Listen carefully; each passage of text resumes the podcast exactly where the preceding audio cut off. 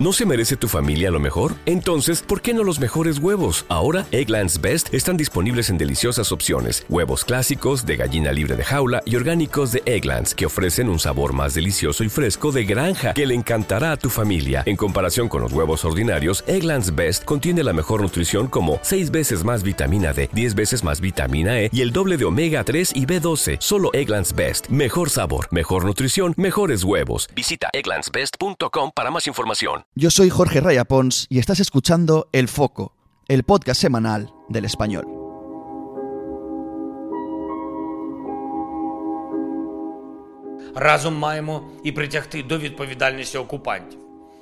Los rusos han controlado la presa durante más de un año. Los propagandistas rusos han discutido abiertamente y con frecuencia sobre este escenario desde entonces especulando sobre la opción de una acción humana como la que finalmente provocaron. El pasado otoño avisamos al mundo sobre el minado ruso de la planta hidroeléctrica de Kajovka. Pedimos el envío de una misión internacional de vigilancia y una misión para desminar toda la infraestructura. Lamentablemente, la atención del mundo no bastó para conseguirlo.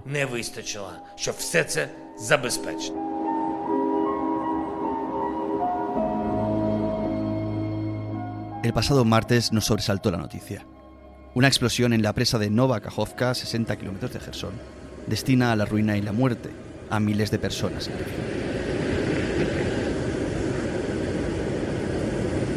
Volodymyr Zelensky señaló rápidamente al responsable. Denunció que Rusia es el autor de un nuevo crimen de guerra, uno de los peores desde que comenzó la invasión de Ucrania en 2014. El agua comenzó a salir descontrolada. Las imágenes de la catástrofe no tardaron en asomar por las redes sociales. Las poblaciones de toda la región quedaron anegadas, con el agua sucia en todas partes, dejando el rastro de la destrucción a su paso. Zelensky anunció que en una semana informaría sobre los primeros informes de daños, pero las organizaciones ecologistas advirtieron, sin necesidad de esperas, sobre un perjuicio extraordinario. Algunas zonas tardarán décadas en recuperarse algunos daños son directamente irrecuperables.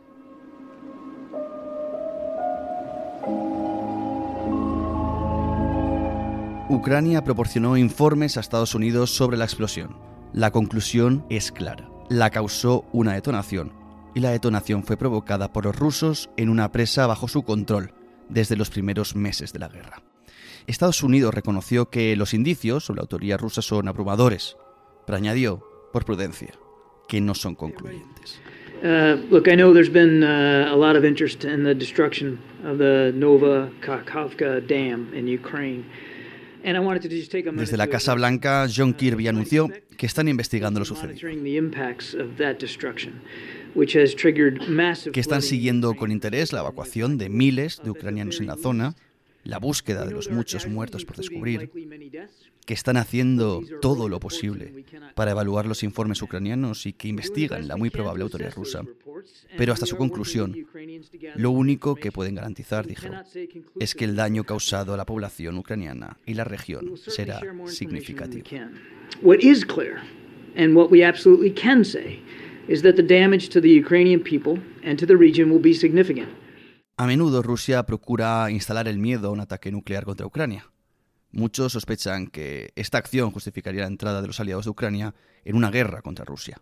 Lo cierto es que todavía estamos lejos de ese escenario, probablemente porque China mandó un mensaje claro a Putin. No quiere que Rusia use armamento nuclear en Ucrania. Pero Rusia tiene maneras igualmente violentas, igualmente masivas, de hacer sangrar a Ucrania. Las consecuencias de esta detonación en el Oblast de Gerson será una crisis humanitaria, sanitaria, energética, medioambiental y alimentaria sin necesidad de emplear su arsenal nuclear.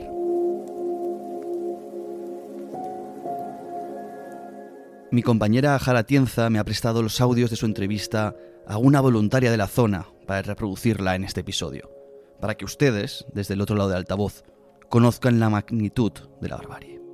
Julia Krostich vive en Mykolaiv, a una hora de carretera de Gerson. Tan pronto como supo de la noticia, cogió el coche y viajó a la ciudad anegada para colaborar con los operativos de rescate coordinados por la organización Helping to Live. Jara pregunta a Julia si disponen de los medios o si estaban preparados para intervenir en una catástrofe como esta.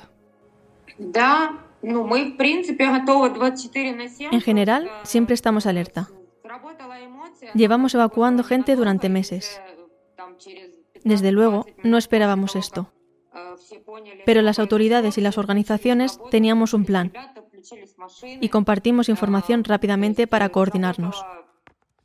Podemos decir que pudo ser mucho peor. Jara pregunta a Julia cómo son las tareas, a ratos desesperadas, empleando incluso puertas para mantener a los rescatados a flote. Usamos embarcaciones motorizadas porque las corrientes son muy fuertes.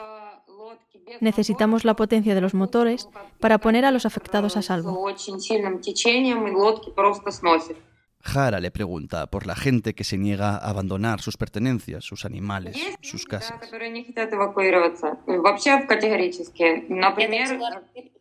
Sí, algunos no quieren marcharse. Algunos se subieron a la tercera planta de los edificios cuando vieron crecer el nivel del agua. Y luego a la sexta antes de irse a ninguna parte. No podemos obligar a la gente a salir, así que tienen la opción de quedarse.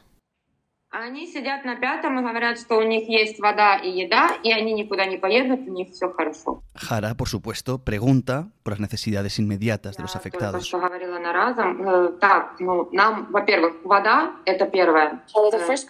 Lo más urgente es el agua, porque se ha perdido el acceso al agua corriente. No hay agua en el sistema, ni para beber, ni para asearse. También necesitamos combustible para las barcas. El mayor problema es para la gente discapacitada o sin movilidad. Y Jara pregunta si tiene noticias de la parte de Gerson que sigue controlada por los rusos. Y en ese momento interviene su compañera Dina Urich para ser más clara.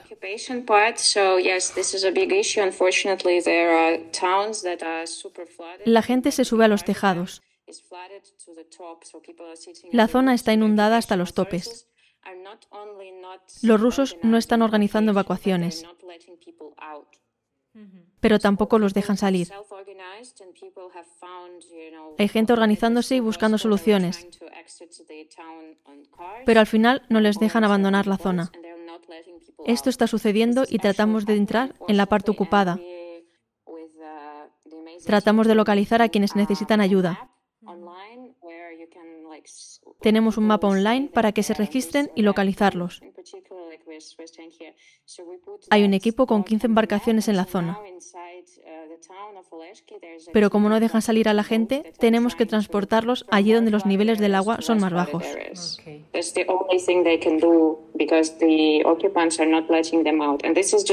Horrifying. So in our list, like in the table, there's over 1,000 requests. Es horroroso. Hay un millar de peticiones de auxilio y cada una corresponde a dos o tres personas. Es una locura.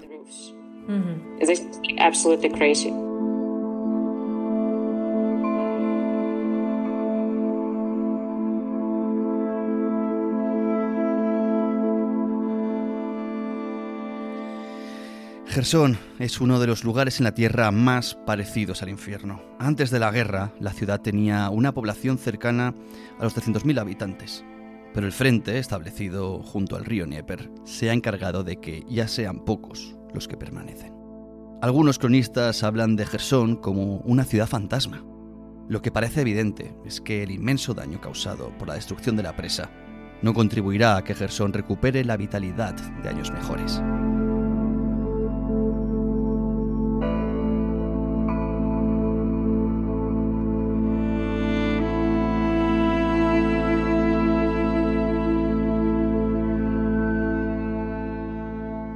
Muchos se preguntan por el interés de Rusia para acometer una brutalidad como esta. Muchos se preguntan por la lógica de hacerlo en una región que el Kremlin decidió anexionar ilegalmente a Rusia a finales del pasado año y que a efectos de su parlamento es tan rusa como Moscú o San Petersburgo. Las terminales de desinformación rusas se ocupan de señalar a los ucranianos como autores de la catástrofe o simplemente se limitan a alimentar la duda. Dicen, por ejemplo, que no tiene sentido que los rusos acometan un ataque que desabastece de agua y energía a Crimea ¿Para qué van a atentar contra su propia gente? Decidí contactar con Borja Laseras, uno de los mejores analistas de España, para que respondiera por mí, para que no sea yo quien diga que quienes lanzan esas cuestiones al aire son parte implicada o no han aprendido nada sobre la Rusia soviética y la postsoviética. Bueno, en primer lugar hay que tener en cuenta que, Crimea cuenta con unos 22 eh, eh, reservoirs de, agua, y mayormente para consumo de la población, que no son afectados por la, por la destrucción de la planta Nova Kajovka. Lo que sí podría haberse afectado es el suministro mm, de agua para infraestructura militar rusa en, Crimea y para bueno, las necesidades de irrigación de, la, de Como se está viendo, hay indicios eh, que apuntan a, una autoría rusa tras de una explosión dentro de, la presa, de ahí las, las informaciones de del Centro Noruego para Seísmos NORSAR, que habla de una explosión exactamente a la hora en la que, en la que algunos vecinos de la zona también hablaban de una explosión, en, en la zona de la, de la presa Novakajovka, y más indicios que, que, vamos a ir viendo que apuntan a, a una autoridad rusa. Y aunque continúan los Hay que tener en cuenta que los medios rusos ya llevan tiempo eh, con dos cosas. Uno, con pánico a la idea de un desembarco Ucrania a través del río Dnipro, eh, un escenario que no era muy realista a corto plazo porque los ucranios no tienen suficientes capacidades anfibias. A medio y largo plazo es diferente, pero a corto plazo no era un escenario realista, si acaso operaciones de reconocimiento en las islas del, del Dnipro, al sur de Gerson, algo que ya estaba pensando y dos, que los medios rusos, em, que a veces son un termómetro, las cosas que vienen o están por venir, están ahora abogando por eh, eh, la destrucción de, presas en torno a Kiev, etcétera, para ahogar a la población. Algo parecido pasó en otoño la campaña sistemática de bombardeos rusos contra las infraestructuras civiles ucranias energéticas, que fueron por la que fueron abogando pues, propagandistas rusos, eh, blogueros ultranacionalistas, etcétera, con lo cual esto también es también es interesante. Tampoco cabe descartar que haya habido un cierto error de, cálculo ruso en cuanto a las consecuencias de, la destrucción de esta planta y ahora mismo, eh, según los datos que tenemos, eh, hay la primera línea de defensa rusas en el este del río, la, margen, la margen izquierda, ha sido navegada por las, por las inundaciones. Por otra parte, cuando, cuando se dice que Rusia no podría hacer este tipo de cosas, yo creo que es importante entender que, que al liderazgo político-militar ruso le da absolutamente igual la población civil, desde luego la Ucrania, pero también la, también la, también la rusa, y solo con citar que ha habido 100.000 bajas rusas solo desde diciembre, pues da una idea del aprecio que tienen a, la vida de los, de los propios, ¿no? Con lo cual hay que entender que, que bueno, que podría, podría tratarse de una, de una operación para quitar de iniciativa a Ucrania en el momento que recupera la, iniciativa militar en el terreno. Pero bueno, pronto iremos sabiendo más de todos estos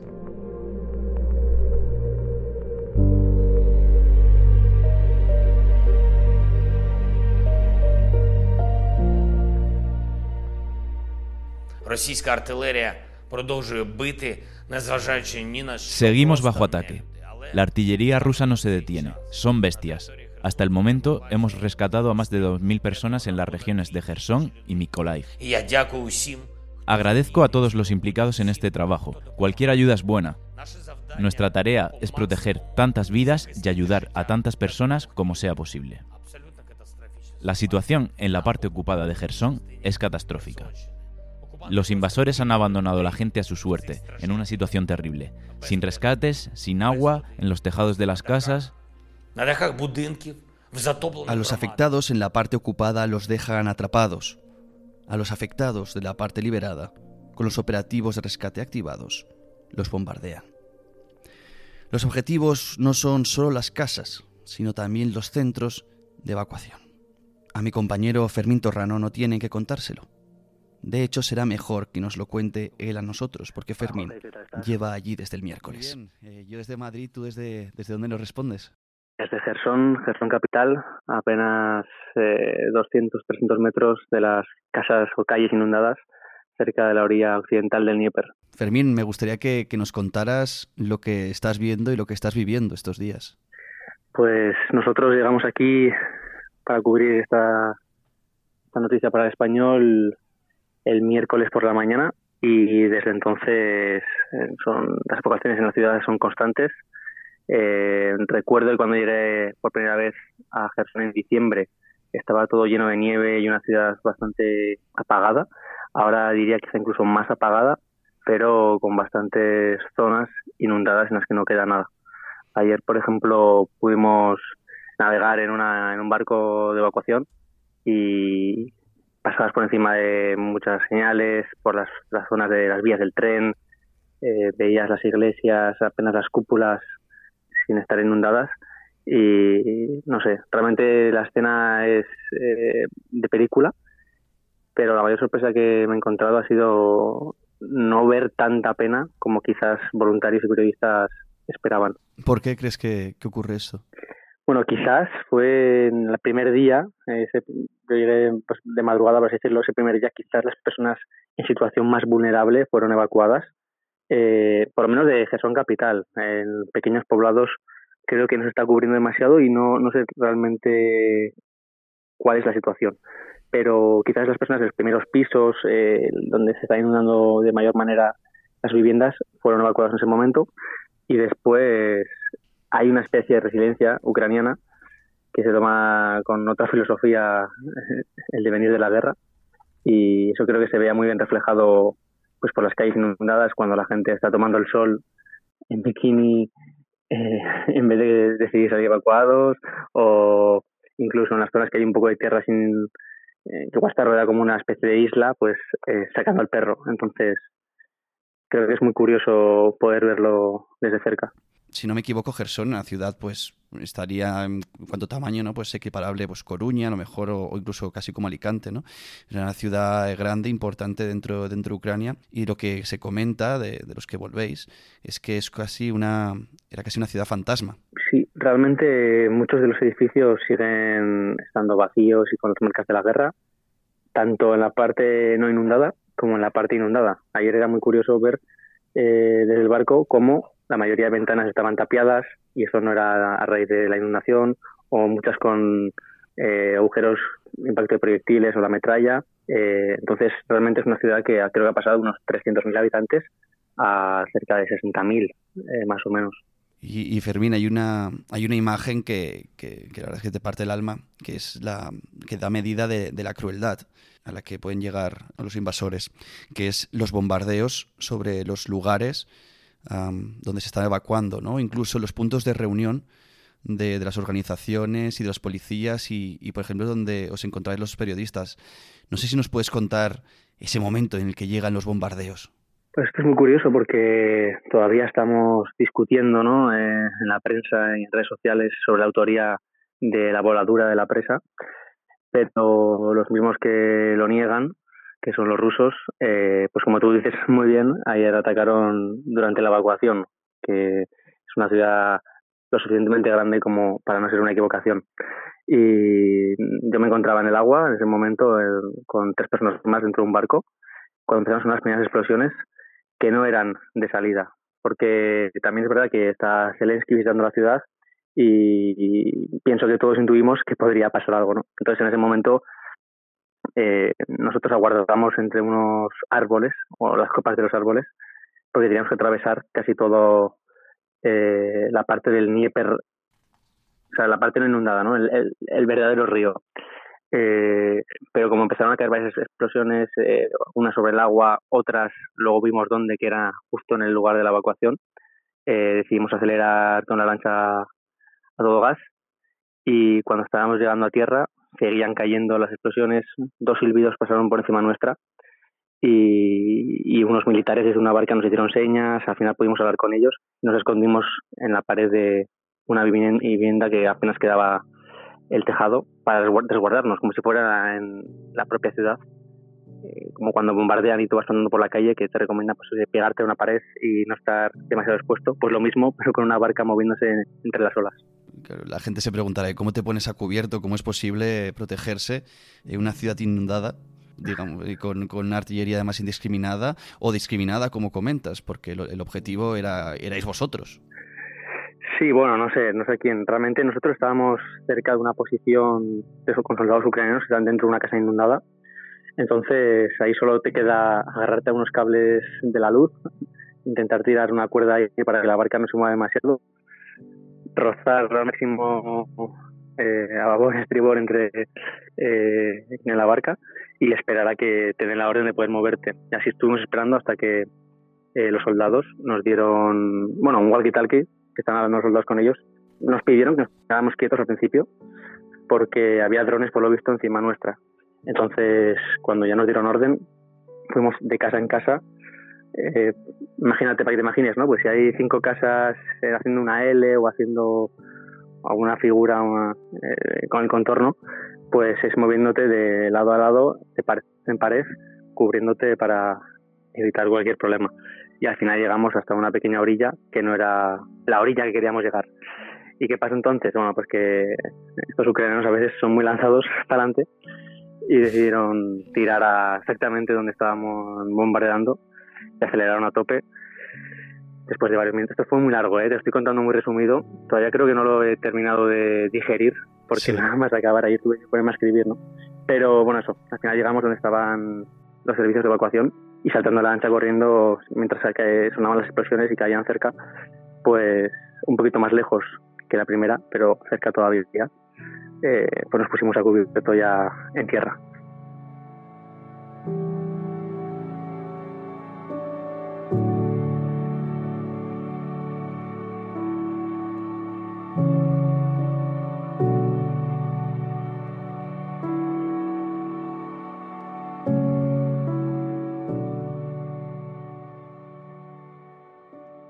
Al acabar la llamada, Fermín y yo volvimos a hablar. Me gusta que sepan esto, porque Fermín llevaba tres horas de sueño en dos días. El estrés, la angustia, se pueden imaginar. Y Fermín me preguntó cómo se ve esto desde España. Comentamos lo que se sabe sobre las investigaciones y Fermín compartió una reflexión muy sencilla y muy profunda. ¿Por qué necesitamos tener las pruebas incontrovertibles de que fue Rusia desde el minuto uno? Con toda la destrucción y sufrimiento que hay alrededor. ¿Por qué no podemos esperar un poco a que la investigación siga su curso natural y dirigir el interés a los ucranianos que después de perder sus casas o la vida están siendo bombardeados por los rusos mientras tratan de ponerse a salvo?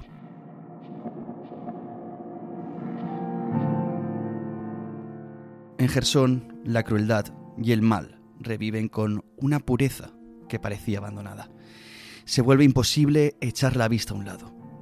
Solo con el paso de las semanas, con la bajada de los niveles del agua, se podrá calcular la magnitud de los efectos.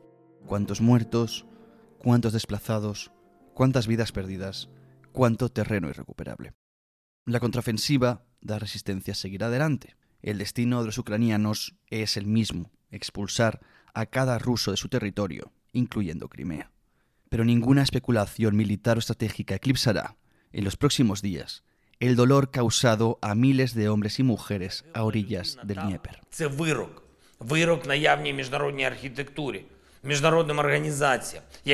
Cada persona que muere pesa sobre las instituciones y organizaciones internacionales que han olvidado cómo salvar vidas.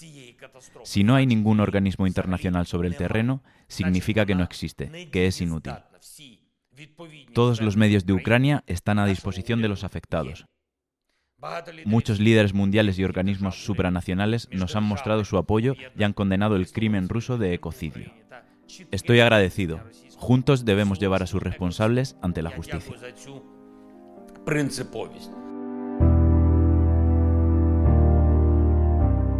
Según la Convención de Ginebra, los ataques contra infraestructuras críticas como las plantas energéticas son considerados crímenes de guerra y Rusia tendrá que responder por ellos y muy probablemente la voladura de la presa Kajovka se incorporará a las deportaciones de niños y a las masacres documentadas en Mariupol o Bucha.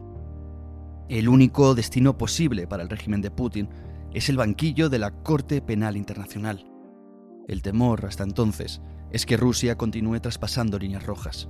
Los rusos están volando otros embalses más pequeños en otras partes del país que siguen bajo su control. Los propagandistas están animando a destruir la presa de Kiev y a repetir el horror en otras infraestructuras críticas, entre ellas la central nuclear de Zaporilla, en sus manos desde marzo del año pasado. No es un objetivo cualquiera, es la planta nuclear más grande de Europa.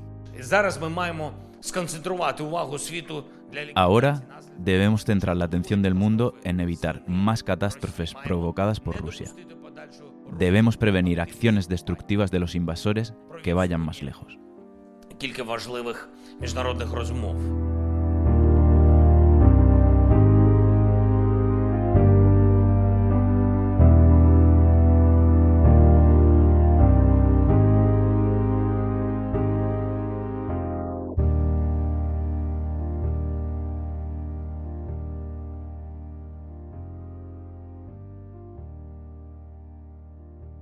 Gracias por acudir a tu cita semanal con el foco. Si te ha gustado el programa, te pido un favor. Corre la voz y suscríbete.